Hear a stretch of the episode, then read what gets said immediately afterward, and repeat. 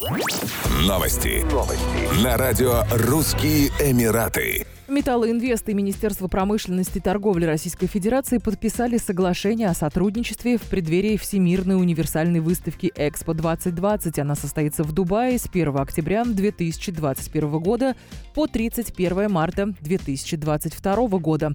В присутствии министра промышленности и торговли Российской Федерации Дениса Мантурова на международной промышленной выставке «Иннопром» соглашение подписали генеральный директор «Металлоинвеста» Назим Эфиндиев и заместитель министра промышленности и торговли Российской Федерации, генеральный комиссар павильона России на Экспо-2020 Алексей Груздев.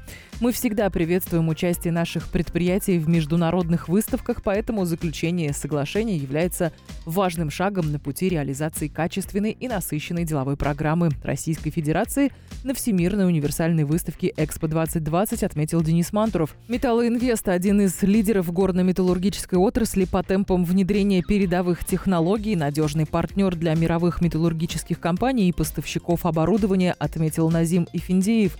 Участвуя в Экспо 2020, мы хотим внести свой вклад в продвижение российских компаний на глобальном рынке и достойно представить лучшие отечественные разработки.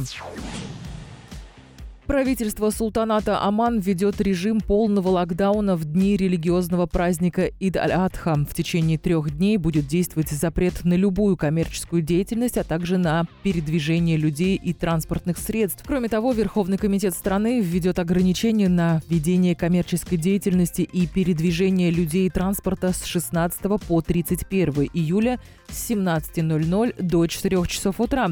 Под действие ограничений не попадает полуостров Мусандам, где выявляется малое число случаев заражения COVID-19. Тем не менее, населению Мусандама настоятельно рекомендуется соблюдать все меры профилактики коронавируса, включая ношение масок и соблюдение социальной дистанции. Уточняется, что с 9 июля до дальнейшего уведомления путешественники, прошедшие полную вакцинацию от COVID-19, могут посетить полуостров.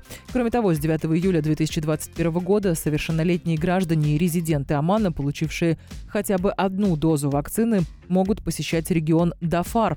Аналогичное правило будет действовать в отношении иностранных путешественников, прошедших полную вакцинацию. При этом заполняемость отелей и апартаментов не должна превышать 50%. Еще больше новостей читайте на сайте RussianEmirates.com